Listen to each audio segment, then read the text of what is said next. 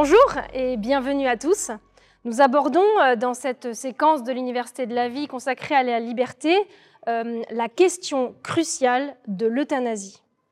Je pense que ça ne vous a pas échappé, ce sujet est très présent dans les médias euh, qui relayent sans cesse des situations douloureuses ou des personnalités qui en font par exemple une promotion assumée ou encore des séries, des films qui en parlent la plupart du temps vraiment dans un seul sens. Et donc nous avons construit avec quelques invités une séquence euh, complète afin de se poser ensemble les bonnes questions. Nous irons aussi dans cette séquence à la rencontre de soignants, de soins palliatifs, pour apercevoir ce qui se vit dans ces euh, centres de soins euh, où les personnes sont considérées vraiment jusqu'au bout.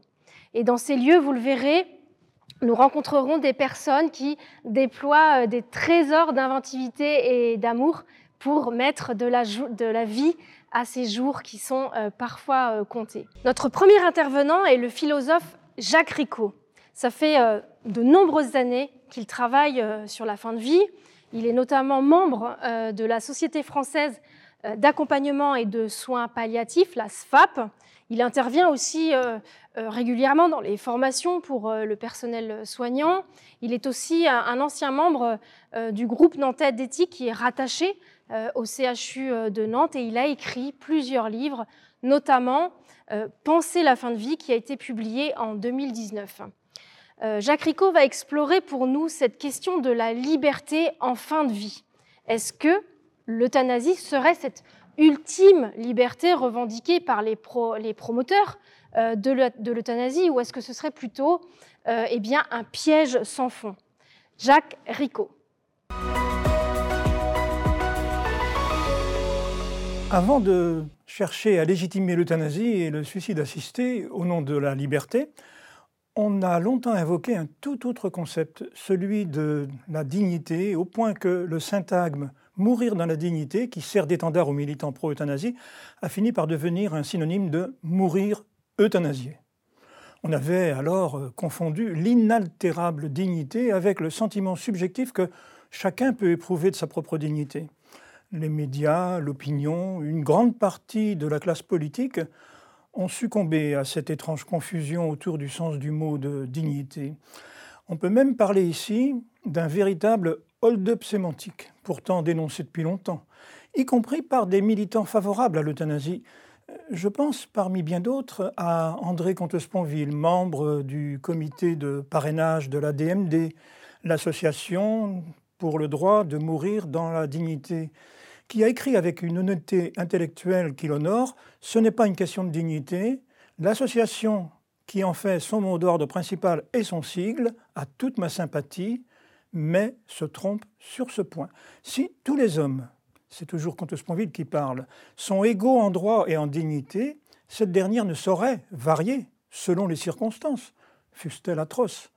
En quoi un polyhandicapé ou un grabataire sont-ils moins dignes de respect qu'un valide En rien, bien sûr. En quoi leur dignité les protège-t-elle de l'horreur? En rien non plus. Ce n'est pas une question de dignité, mais de liberté. Voilà ce que dit Comte Sponville. C'est donc cette notion de liberté qu'il convient d'interroger elle recèle bien des pièges. Comme l'a dit Paul Valéry dans un texte célèbre, la liberté est un de ces détestables mots qui ont plus de valeur que de sens, qui chantent plus qu'ils ne parlent, aussi propres aux analyses illusoires et aux subtilités infinies qu'aux phrases qui déchaînent le tonnerre. Et en effet, il suffit de brandir ce mot de liberté quand on veut susciter des ovations frénétiques. Pour déclencher le tonnerre d'applaudissements dont parle Paul Valéry, il a suffi au député Olivier Falorni de déclarer à la tribune de l'Assemblée nationale le 8 avril 2021, je le cite, Notre démocratie a su conquérir une à une toutes les libertés, toutes sauf une, l'ultime, celle qui nous concerne toutes et tous, c'est-à-dire la liberté de choisir sa mort. Mais qui prend le temps d'y voir clair Qui prend le temps de la réflexion au lieu de céder euh, à des réflexes purement émotionnels Comment débusquer les analyses illusoires et résister au déchaînement des acclamations bruyantes et satisfaites euh, d'elles-mêmes? Posons des questions. Est-il certain que le suicide soit une liberté? Et à supposer qu'il en soit une, ce qui est loin d'être acquis, ne se met-il pas en état d'extrême dépendance à autrui celui qui ne procède pas lui-même, tout seul, à ce suicide? Ne confisque-t-il pas la liberté de celui qui doit l'aider activement à mourir, selon l'expression en usage? Aux évidences simplistes, préférons donc toujours la réflexion tranquille et commençons par un rappel de bon sens. Deux événements bordent nécessairement l'existence des humains, comme celle de tous les autres êtres vivants. La naissance et la mort. Nous ne sommes pas libres de naître ou de ne pas naître. Nous ne sommes pas libres de mourir ou de ne pas mourir. On ne choisit pas plus la naissance que la mort. C'est elles qui nous choisissent. Naissance et mort sont les lieux d'une démaîtrise constitutive de notre condition humaine. Le suicide n'est pas une ultime liberté. Mais si l'option de l'immortalité terrestre nous est fermée, si on n'est pas libre de refuser la mort, du moins, pense-t-on, peut-on choisir sa mort, c'est-à-dire les conditions dans lesquelles on va mourir et aussi le moment où l'on va mourir on retrouverait alors un espace de liberté en anticipant sa mort, en refusant qu'elle survienne à son heure, certes, elle aura le dernier mot, mais en capitulant avant l'échéance, on aura eu le sentiment de l'avoir apprivoisée dans un geste d'ultime liberté. En réalité, en lui rendant les armes prématurément, on n'aura fait qu'avancer son triomphe. Notre liberté apparente, d'en finir n'aura été que l'abdication de notre liberté, puisque la mort nous privera définitivement de toute capacité d'initiative, si ténue soit-elle. Dirions-nous qu'un homme qui librement consentirait à être réduit en esclavage exercerait une liberté authentique au moment où il y renoncerait? Toute justification du suicide, qu'il soit ou non encadré par une assistance ou par un geste euthanasique, bute sur cette contradiction.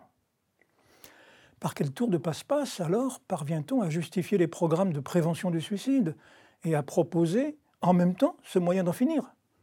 On ne devrait pas banaliser le suicide au nom de la prétendue liberté qu'elle offrirait à ses membres.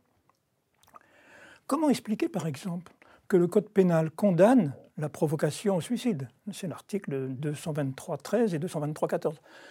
Et que le secours apporté à un suicidaire non seulement n'est pas puni par la loi, mais est moralement considéré comme plutôt vertueux. Ce n'est pas pour porter atteinte à la liberté du suicidaire que l'on peut s'opposer fraternellement à son geste. Et pourtant, certains considèrent que le suicide relève d'une sorte de liberté personnelle. Je dis ça entre guillemets mais dans un sens très délimité parce que sur cet acte singulier, souvent énigmatique, solitaire et personnel, le droit s'abstient. Pour le droit, le suicide n'est pas une infraction. Cette liberté personnelle concédée par le juriste n'a rien à voir avec l'exercice d'un véritable choix fondé en raison et garanti par le corps social, qui en ferait une sorte de droit opposable, comme le sont les libertés d'expression, les libertés syndicales et que sais-je encore. La liberté personnelle signifie exactement ceci contrairement à la règle qui prévalait dans l'Ancien Régime, ni le suicide ni la tentative de suicide ne se considéraient comme des violations ou des fautes méritant réprobation, mais plutôt comme des malheurs. Le droit se borne à constater une simple possibilité laissée à l'individu. En clair, la loi, en se taisant sur le suicide, dit seulement qu'il n'est pas interdit, qu'il est une possibilité non répréhensible.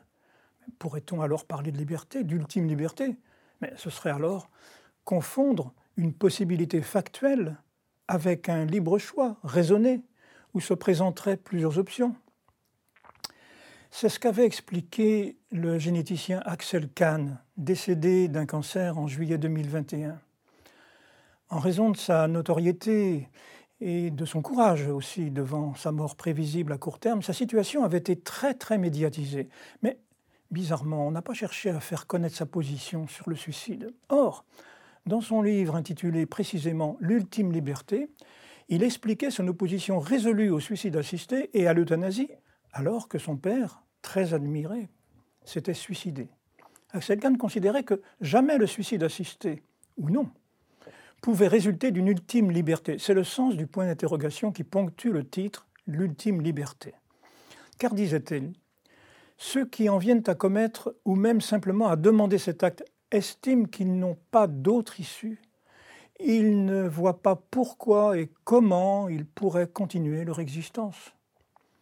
Ils ne sont donc pas libres, mais prisonniers de la manière dont ils perçoivent leur situation présente. Récusant l'idée que le suicide fut une ultime liberté, Axel Kahn pouvait donc conclure À l'évidence, l'ultime liberté se situe presque toujours au-delà de la liberté, c'est-à-dire s'exerce lorsqu'on a cessé d'être libre.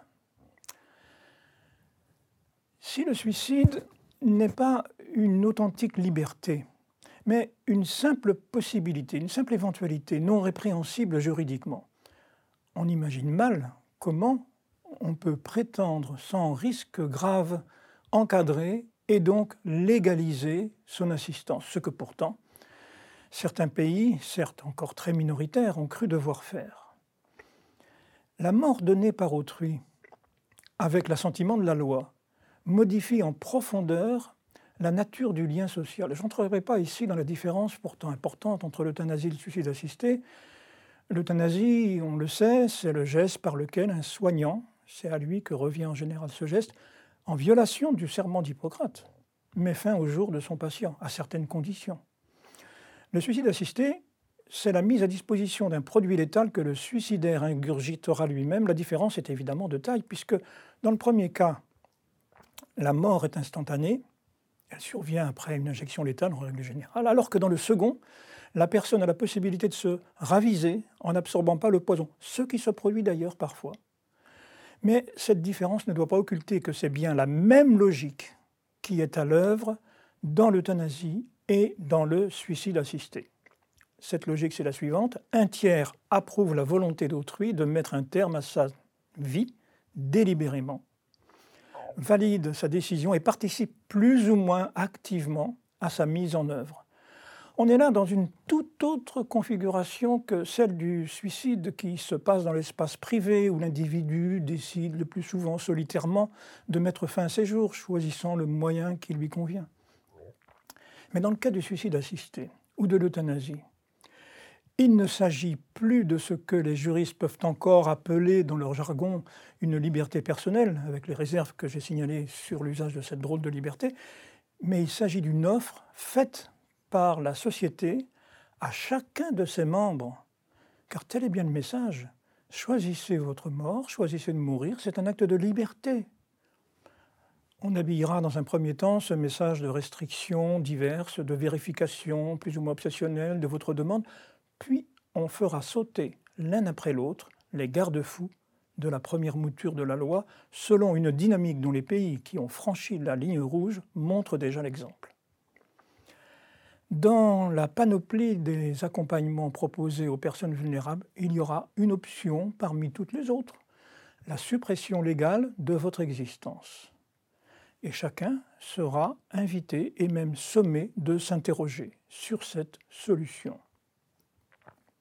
on vous aidera à mourir, selon un doux euphémisme qui évitera de parler crûment d'euthanasie et de suicide assisté, comme on peut le voir dans les rédactions des propositions de loi que les parlementaires déposent régulièrement sur le bureau de l'Assemblée nationale. Autrement dit, puisque la loi vous autorise à formuler cette demande, un tiers, c'est-à-dire quelqu'un, une personne, et pas n'importe qui, un soignant en général, mandaté par le corps social, pourra y répondre. Ce sera donc un soignant qui fera le geste létal ou qui signera une ordonnance prescrivant le poison mortel. Mais pour qui se prend-il ce tiers pour manifester ainsi sa toute-puissance sur la vie d'autrui? Lui dont le métier est d'accompagner quelle que soit la détresse de celui qui l'a en charge Où est sa propre liberté s'il ne fait que répondre à l'injonction qui lui est adressée? Il n'est plus le partenaire d'une relation l'associer dans la lutte contre la souffrance, mais un prestataire de service qui aura renoncé à la grandeur certes difficile de son office, à sa liberté de soigner jusqu'au bout son patient. Il s'agit là d'une rupture colossale dans l'éthique immémoriale du soin dont les effets ne sont pas perceptibles immédiatement parce que ce renoncement se sera paré du vêtement de la compassion et du respect de l'apparente liberté d'autrui. Mais il aura ainsi masqué la dissolution de l'alliance thérapeutique, qui ne sera plus la rencontre entre deux libertés, mais l'abdication de deux libertés, celle du patient qui renonce à la sienne et celle du soignant qui se soumet à la volonté d'autosuppression d'autrui, oublieux, rappelons-le encore, de son serment d'Hippocrate. Pourtant, si la liberté de se supprimer ou d'être supprimé est à l'évidence contradictoire, l'individu n'est pas désarmé pour exercer son authentique liberté quand l'horizon n'est plus la guérison. En effet, il lui appartient de décider, lorsque ses souffrances lui sont insupportables, d'obtenir un soulagement proportionné, même si ce soulagement devait avoir pour effet éventuel d'abréger le nombre de jours qui lui restent euh, à vivre. Il lui appartient aussi de décider en partenariat avec ceux qui prennent soin de lui si les traitements qu'on lui propose méritent d'être entrepris, poursuivis ou limités, ce qui ne sera pas, on le sait bien, sans conséquence sur la durée de sa vie. Cette double liberté honore l'éthique de la relation de soins, celle qui associe le patient et le soignant dans un pacte de confiance, alors que l'euthanasie ou le suicide assisté y met fin avec brutalité comme l'a dit et répété Robert Badinter, qui n'a jamais caché son aversion pour toute forme de légalisation de l'euthanasie ou du suicide assisté, le droit pénal n'a pas qu'une fonction répressive, il exerce aussi une fonction expressive. Et à ce titre, c'est lui qui parle ainsi, il traduit les valeurs éthiques d'une société.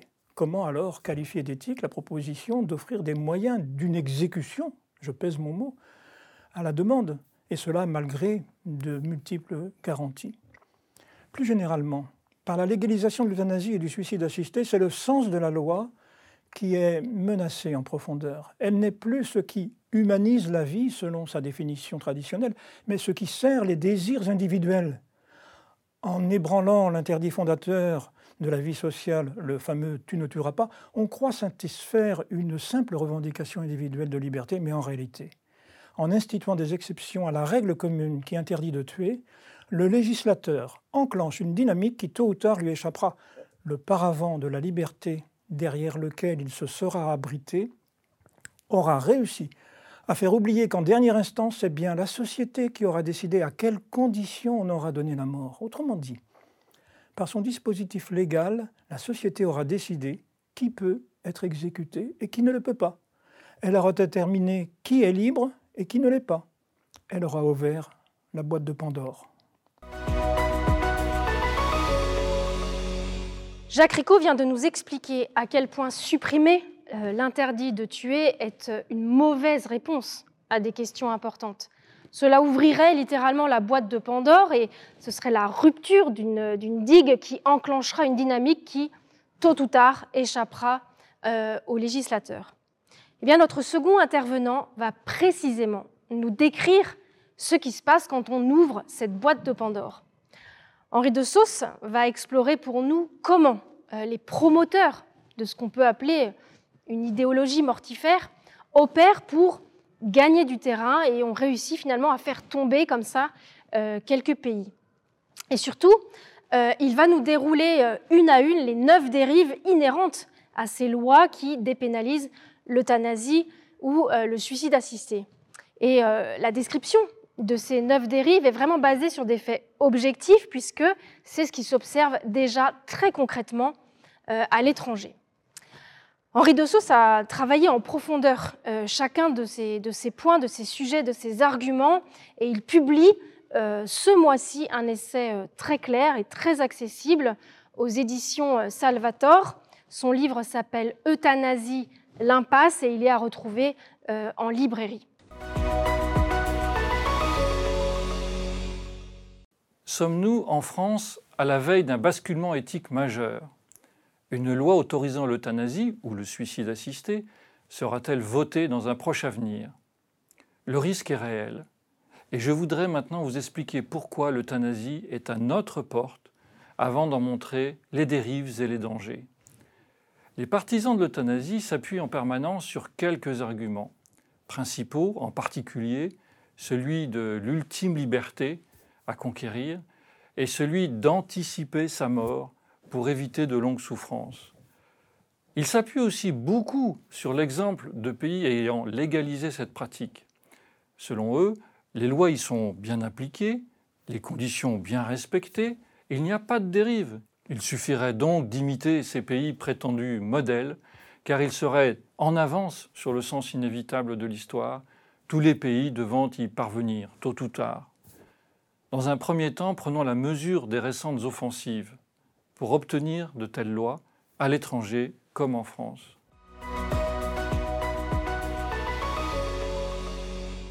À l'étranger, tout d'abord, mettons d'emblée à part le cas de la Suisse qui, depuis 1937, dépénalise l'assistance au suicide si elle n'est pas effectuée dans un but égoïste via des associations.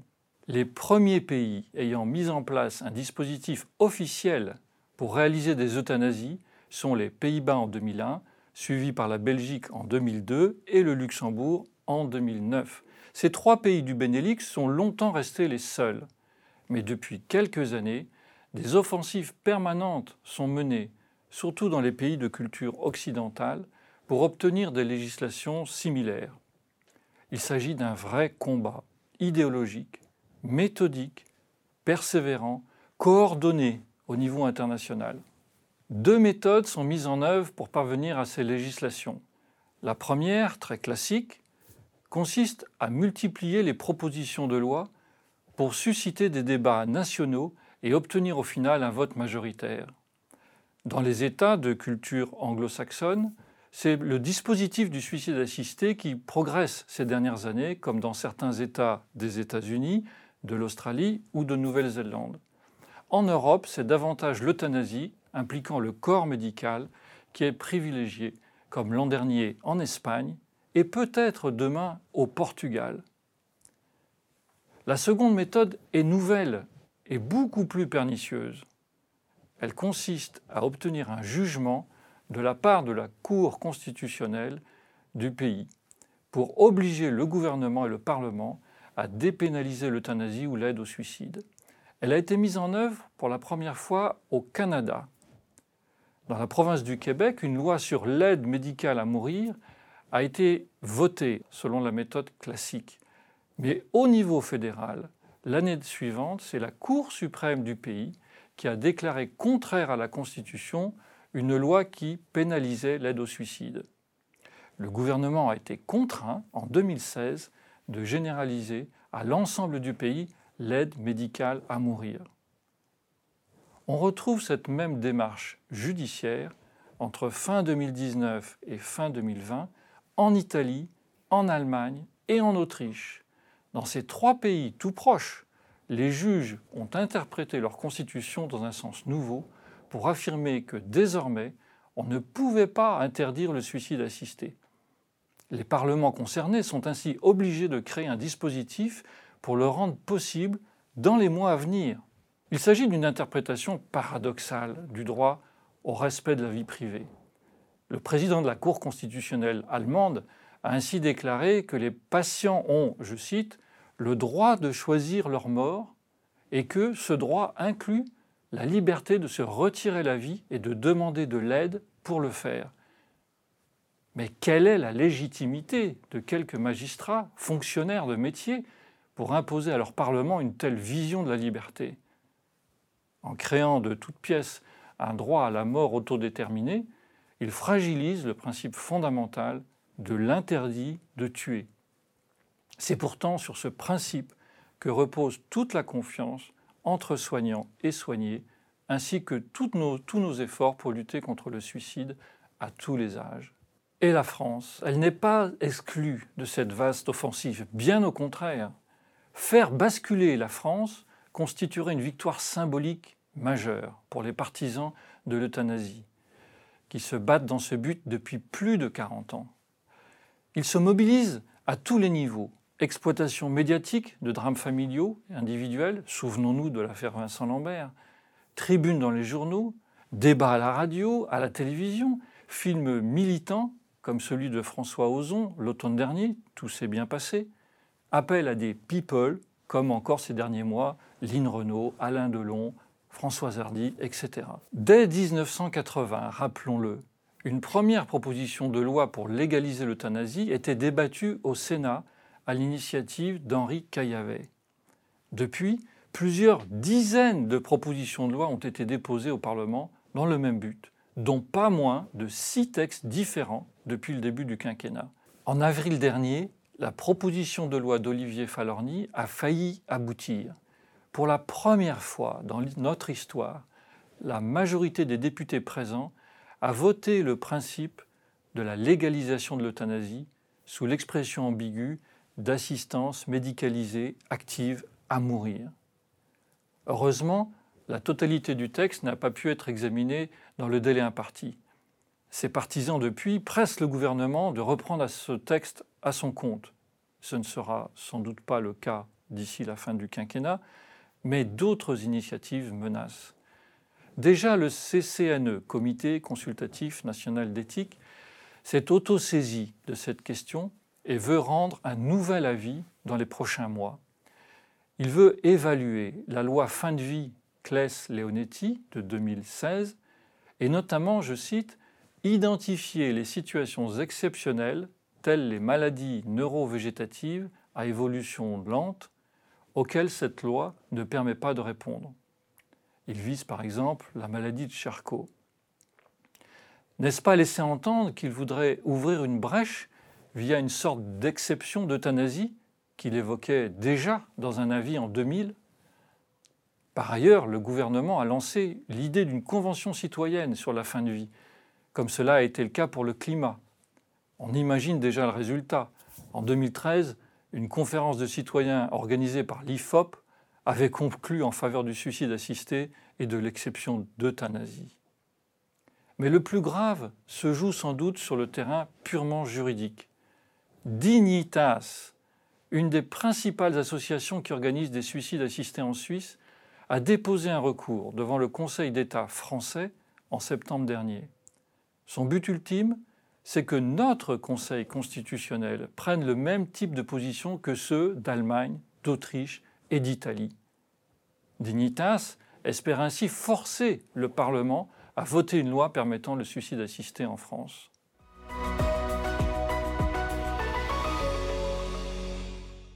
regardons dans un deuxième temps ce qui se passe quand un pays légalise l'euthanasie ou le suicide assisté. Il y en a une douzaine sur près de 200 États dans le monde. Leur point commun, c'est que la réalité ne correspond pas à l'image idéale qu'ils veulent en donner à l'extérieur. Après quelques années de pratique, de sérieux glissements éthiques peuvent être mis en lumière. Faisons la liste des principales dérives. Premièrement, ce qui devait rester un acte exceptionnel tend à se banaliser progressivement. Dans tous les pays concernés, le nombre officiel d'euthanasie ou de suicide assisté augmente sans cesse. Ces actes officiels représentent déjà 2,5% des décès au Canada à peine 4 ans après la légalisation, et jusqu'à près de 5% aux Pays-Bas au bout de 20 ans de pratique. 5% des décès, cela ferait en France environ 30 000 euthanasies à réaliser par an, plus de 80 par jour dans les hôpitaux, les maisons de retraite ou à domicile. Deuxièmement, ce qui devait conduire à la disparition des euthanasies clandestines, par un encadrement très strict de la loi, se traduit en réalité par le maintien d'un grand nombre de cas non déclarés. En Belgique, par exemple, d'après plusieurs études, une euthanasie sur trois ne serait toujours pas déclarée à la Commission nationale de contrôle. En réalité, celle-ci ne fait qu'enregistrer les déclarations que les médecins veulent bien lui faire. La Commission le reconnaît d'ailleurs officiellement dans ses rapports. Troisièmement, ce qui ne devait concerner par principe que des personnes âgées atteintes de maladies incurables et en fin de vie, tend à s'appliquer même si l'on n'est pas en fin de vie et à tout âge, y compris pour des enfants mineurs dans certains pays. Au Canada, par exemple, une condition essentielle de la loi de 2016 était que la mort devait être raisonnablement prévisible. début 2021, à peine cinq ans plus tard, une autre loi a supprimé cette condition.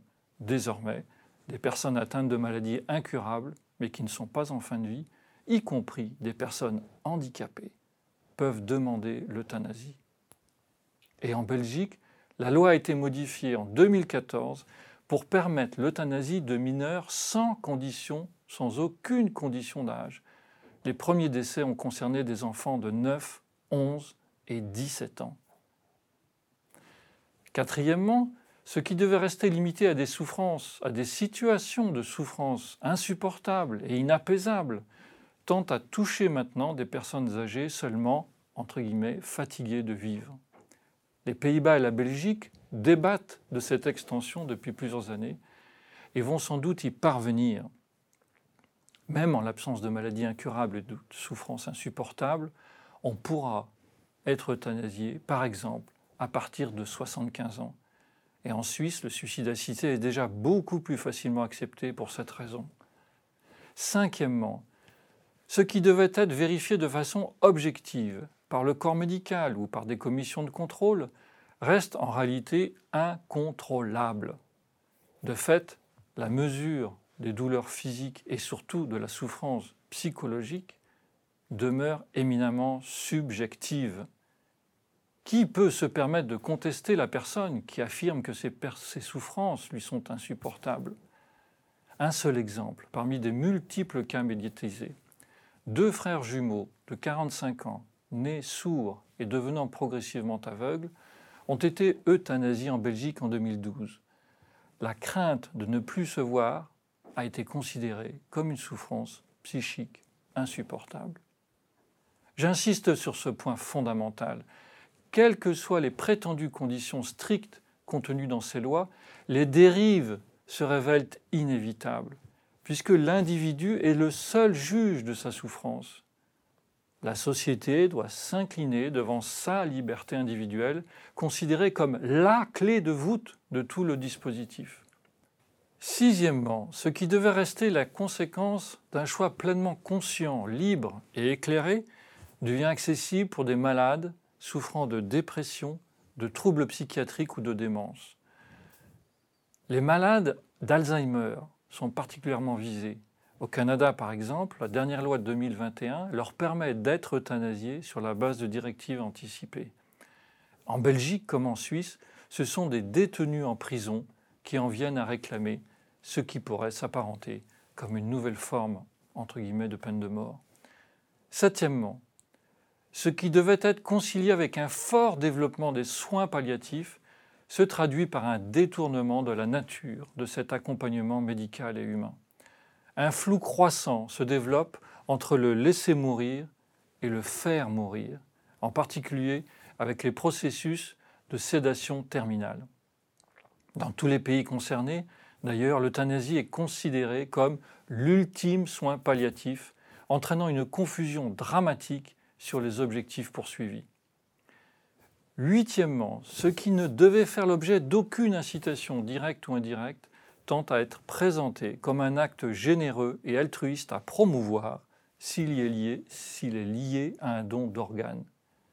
Au Benelux comme au Canada, certains médecins réclament aujourd'hui de pouvoir extraire les organes du patient avant sa mort. Le prélèvement d'un cœur, par exemple, deviendrait alors la cause du décès et non plus le produit létal une euthanasie par euh, prélèvement d'organes, en somme. Neuvièmement, enfin, ce qui ne devait pas faire obstacle à une réelle liberté de conscience pour les établissements de soins et le personnel soignant, donne lieu à des pressions juridiques et financières croissantes. Ce sujet est évoqué par ailleurs, je ne le détaille pas. Que conclure de ce panorama inquiétant? Tous les pays qui ont ouvert la boîte de Pandore de l'euthanasie sont dans l'incapacité de la maîtriser. Ces lois modifient en profondeur la culture et les pratiques sociales. On connaît bien l'adage, puisque c'est légal, c'est moral.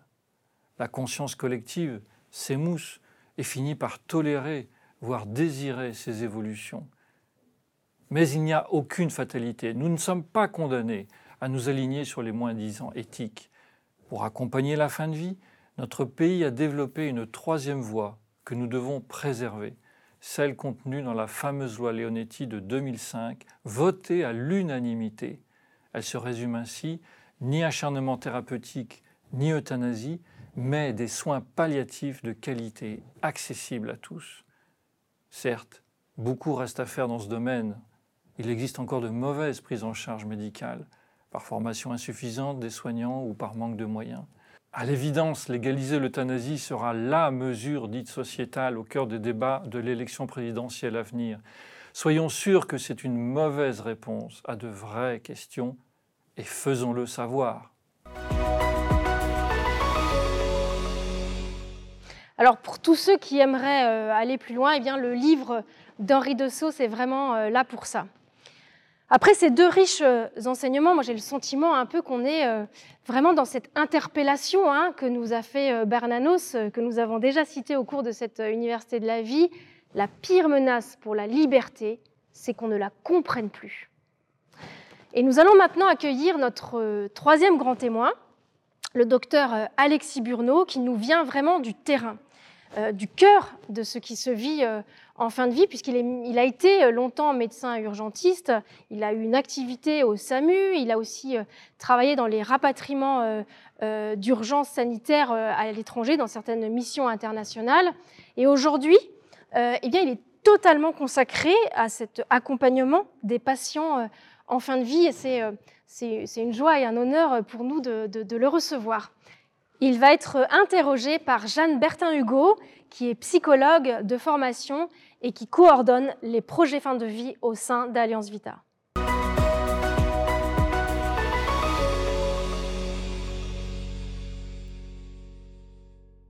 Bonsoir, docteur Alexis Burneau, merci d'être avec nous. Bonjour. Vous avez travaillé 14 ans au SAMU et aux urgences avant de vous former aux soins palliatifs et vous diffusez la culture palliative en France et à l'étranger depuis maintenant plus de dix ans.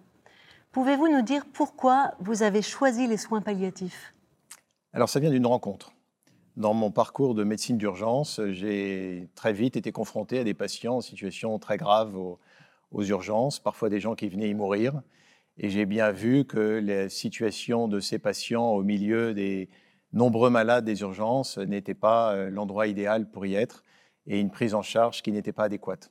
J'ai eu envie de me former aux soins palliatifs, j'ai passé un diplôme universitaire et à l'occasion de ce diplôme universitaire, il y avait un stage en unité de soins palliatifs où j'ai eu une bonne alliance avec le, médecin responsable de ce stage et j'ai continué l'aventure en étant à moitié euh, en unité de soins palliatifs et l'autre moitié au SAMU. Ce qui paraît être le grand écart comme ça, mais en fait, ça a été l'occasion de découvrir deux mondes qui se parlaient pas beaucoup alors qu'en fait, il y avait plein de liens communs et ça m'a permis d'être un peu le référent soins palliatifs pour le monde de la médecine d'urgence et le référent un peu urgence pour le monde des soins palliatifs. Et c'est comme ça qu'est partie l'aventure.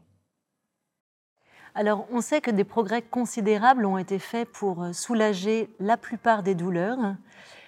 Euh, est-ce que vous pouvez nous raconter qu'est-ce qu'on fait en soins palliatifs? Alors, euh, les soins palliatifs, d'abord, ce n'est pas ce que certains peuvent imaginer euh, d'une ancienne façon de voir les choses, c'est-à-dire ce n'est pas euh, les soins que l'on a une fois que le, euh, le médecin curateur ou l'oncologue, si on est en cancérologie, n'a plus rien à faire. Ça, c'est un temps qui est révolu. Aujourd'hui, les soins palliatifs viennent s'intégrer dans le parcours du patient dès lors qu'il y a nécessité. Nécessité parce que des symptômes, des douleurs pas bien contrôlées, une gêne respiratoire, une détresse psychologique, ou une logistique à domicile qui ne va pas. Et donc on vient faire équipe ensemble pour euh, euh, permettre aux patients d'avoir euh, la meilleure qualité de vie à domicile et garder une certaine autonomie.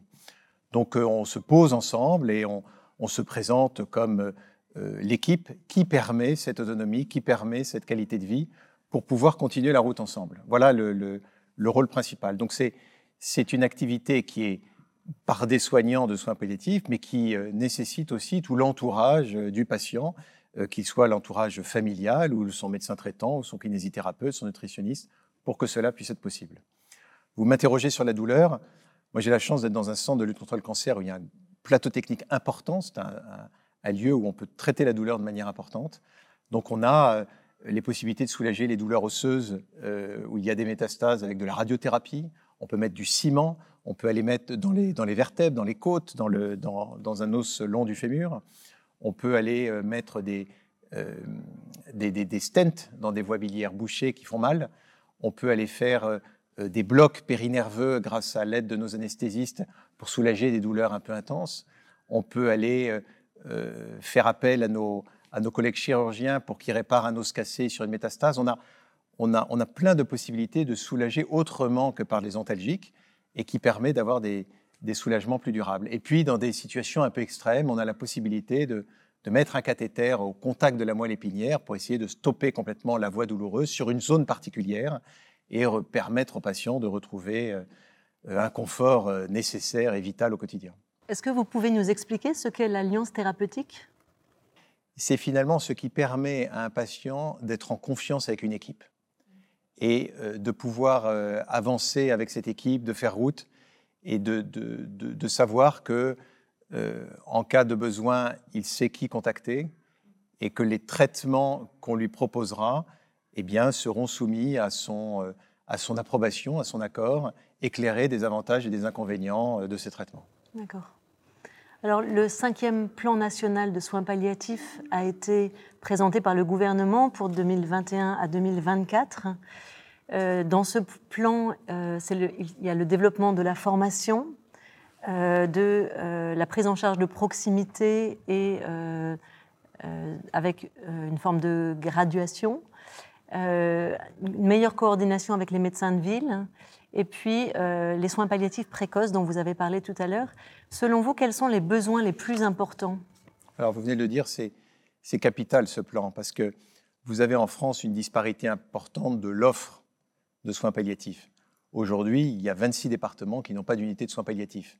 Il y en a d'autres, comme la, région Île-de-France, par exemple, qui sont mieux lotis.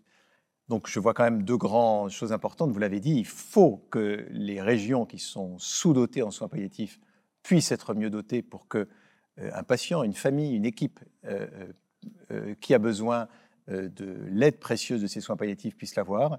Et puis cette formation nécessaire, continue, forte qui fait que tout patient, tout soignant, et j'allais dire toute la population puisse être sensibilisée à la question des soins palliatifs, parce que les soins palliatifs, c'est l'affaire de tous. Ce n'est pas uniquement l'affaire de professionnels spécialisés. Quand vous avez une maladie grave, vous avez toute une famille qui est euh, autour d'un patient, euh, qui est un peu malade avec lui, qui a besoin d'être entendu, qui a besoin d'être écouté, qui a besoin d'être accompagné. Et cette formation au regard, à, la, à l'approche des soins de cette personne malade est nécessaire. Et donc, c'est une formation qui se fait euh, dans, les, études de médecine, bien sûr, mais aussi les études des autres, soignants pour ne, euh, être un acteur efficace euh, quand c'est besoin. Hum, merci. Alors, dans votre expérience, je sais que vous avez déjà écouté des demandes de mourir, des demandes d'en finir. Et je crois que vous avez aussi été témoin que les personnes peuvent évoluer sur ce sujet. Est-ce que vous auriez une histoire à nous raconter pour euh, illustrer ça? Vous avez raison. La question de, euh, du souhait de mourir, finalement, plutôt que ce qui euh, serait prévu, est quelque chose qui est fréquent, enfin, qui arrive dans les esprits, qui, qui, est tentant. nous, on observe de temps en temps des, des demandes de mourir, des demandes que la vie s'arrête maintenant parce qu'elle est trop dure à cause de la maladie.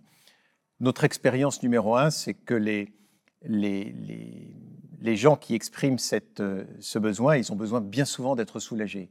Ils sont prisonniers euh, de douleur, ils sont prisonniers d'inconfort. Et nous, arrivons dans l'immense majorité des cas à, ce que la prise en charge permette de soulager ces douleurs euh, et donc d'apaiser cette demande. Vous demandiez ce qui, ce qui arrive, ce que l'on voit, c'est que les, la maladie, le handicap, la vieillesse change le point de vue des gens. Et vous avez des gens qui s'étaient jurés qu'en cas de telle situation, ils euh, ne supporteraient pas l'idée de vivre. Et puis finalement, euh, la réalité est, autre. Et puis ils font encore un bout de chemin. Euh, je me souviens d'un couple qui était venu consulter parce que madame était, était en phase avancée d'un cancer et plus en capacité de, d'avoir des fonctions cognitives normales et plus en capacité de bouger, de, de se déplacer, donc assez altéré dans, son, euh, dans sa situation. Et, lui était sûr qu'il il fallait que sa vie s'arrête parce qu'il s'était juré cela. Et en, l'écoutant, en l'interrogeant, on s'est rendu compte que la qualité de vie qu'elle exprimait de son quotidien aujourd'hui était bien meilleure que ce qu'on imaginait, et surtout que son mari imaginait. Et donc, il s'est rendu compte que son épouse avait changé dans son point de vue à cause de la maladie. Et donc, on a fait une autre route ensemble que celle qu'il avait imaginée. Pour euh, enrichir notre réflexion sur la liberté, comment pensez-vous que les soins palliatifs aident à accompagner une personne en fin de vie en respectant sa liberté Je crois qu'une des premières choses, c'est de pouvoir l'aider à enlever ce qui l'emprisonne. La douleur emprisonne. La douleur empêche de penser. La douleur empêche euh, de vivre. La douleur empêche de dormir. On n'est plus nous-mêmes. Donc, il y a une exigence de soulagement. Euh, une exigence très forte, j'allais dire quoi qu'il en coûte, euh, pour permettre à la personne de retrouver ses esprits. Ça, c'est vraiment important. Vous m'interrogez aussi sur la liberté parce qu'en ce moment, on, met en avant la liberté de pouvoir décider de sa mort, la liberté de pouvoir décider de sa mort programmée. Et on a l'impression que toute la nation euh, est en train de se mobiliser pour la liberté de mourir. Mais d'autres aimeraient bien aussi avoir la liberté de vivre, euh, la liberté d'avoir un toit, la liberté de pouvoir se nourrir, la liberté de pouvoir avoir des soins, la liberté de pouvoir être soulagé, la liberté de pouvoir être accompagné. Est-ce qu'on se mobilise autant là-dessus? La liberté est quelque chose de difficile. Pour pouvoir respecter la liberté de quelqu'un, il va falloir que je l'écoute, que je le comprenne, que je vois ce qui est important pour lui. Vous savez, sur la question de la fin de vie programmée comme liberté ultime, nous avons eu une expérience assez forte qui a été euh, celle d'un de nos patients qui a décidé d'une mort programmée à l'étranger. Il avait pris rendez-vous, le jour était fixé. Et la veille de cette, euh, euh, de cette programmation, il l'avait dit à tout le monde, il l'avait même écrite, il l'avait même publié, eh bien, il s'est retrouvé dans un état d'angoisse majeure. Il n'avait plus du tout envie d'y aller. Il était très inconfortable. Il regrettait un petit peu ce, projet-là. Et ses proches, l'entourage, d'autres gens lui avaient dit, mais enfin, renonce. Euh, c'est pas une obligation. Il avait dit, mais c'est pas possible, je vais perdre la face. Un peu comme s'il était prisonnier de sa parole publique. Il a été à son rendez-vous et il a été jusqu'au bout de sa démarche. Était-il libre? Était-il un homme libre jusqu'au bout comme il le pensait? C'est difficile de le savoir. Vous évoquez l'entourage de ce patient. Euh, pensez-vous qu'il y a des choses à faire pour euh, aider l'entourage? Quand une personne est gravement malade, ses proches sont malades, tout le monde est mobilisé. Dans nos consultations, dans nos hôpitaux de jour, nous recevons les patients et nous demandons qu'ils viennent avec euh, quelqu'un de leur entourage, des proches pour qu'ils puissent être témoins d'une partie des échanges, pour être en phase sur ce qui se passe, pour qu'il y ait d'autres oreilles qui entendent ce qui se dit, et puis pour aussi avoir un temps personnel avec eux, pour dire, et vous, comment vous vivez tout ça? Comment ça se passe? Euh, Avez-vous besoin d'être aidé? Qu'est-ce qui vous manque? Et puis souvent, c'est de savoir qui appeler en cas de besoin, le jour, la nuit, les jours fériés, et puis de pouvoir compter sur nous. Ça, ça aussi, ça fait partie de l'alliance thérapeutique. Les aidants ont besoin d'être aidés. Il y a des formations euh, il, y a un peu ce qu'on appelle l'éducation thérapeutique, comment aider les aidants à être aidants et ne pas être épuisés en burn-out. On peut aussi parfois faire des séjours de répit en unité de soins palliatifs pour, entre autres, le répit de l'aidant en plus du répit du malade, euh, parce qu'il est en première ligne. Il y a parfois un décalage entre ce que vit le patient et ce que son entourage euh, vit. Et est-ce que parfois vous, expérimentez ça? Oui, et en particulier quand il y a un décalage dans la vérité dite à chacun. Euh, on essaye de tout faire pour que l'annonce, l'information soit au même niveau pour le proche et la personne malade, avec euh, son accord bien sûr, mais parfois il y a un décalage, parfois il y a du non-dit, parfois les choses sont retenues, chacun pense que l'autre pense quelque chose d'autre, mais les choses ne sont pas dites. Et ce décalage nuit à la bonne relation. Euh, la, mise en vérité est très aidante. ce décalage euh, fait que on se regarde pas dans les yeux parce que euh, on a une information qu'on pense que l'autre euh, n'a pas. Et on, essaye d'avancer pour que soit libérée cette vérité qui libère aussi ce décalage. Merci, docteur Alexis Burneau, d'avoir été avec nous ce soir. Je rappelle que vous êtes médecin en soins palliatifs. Merci encore. Merci.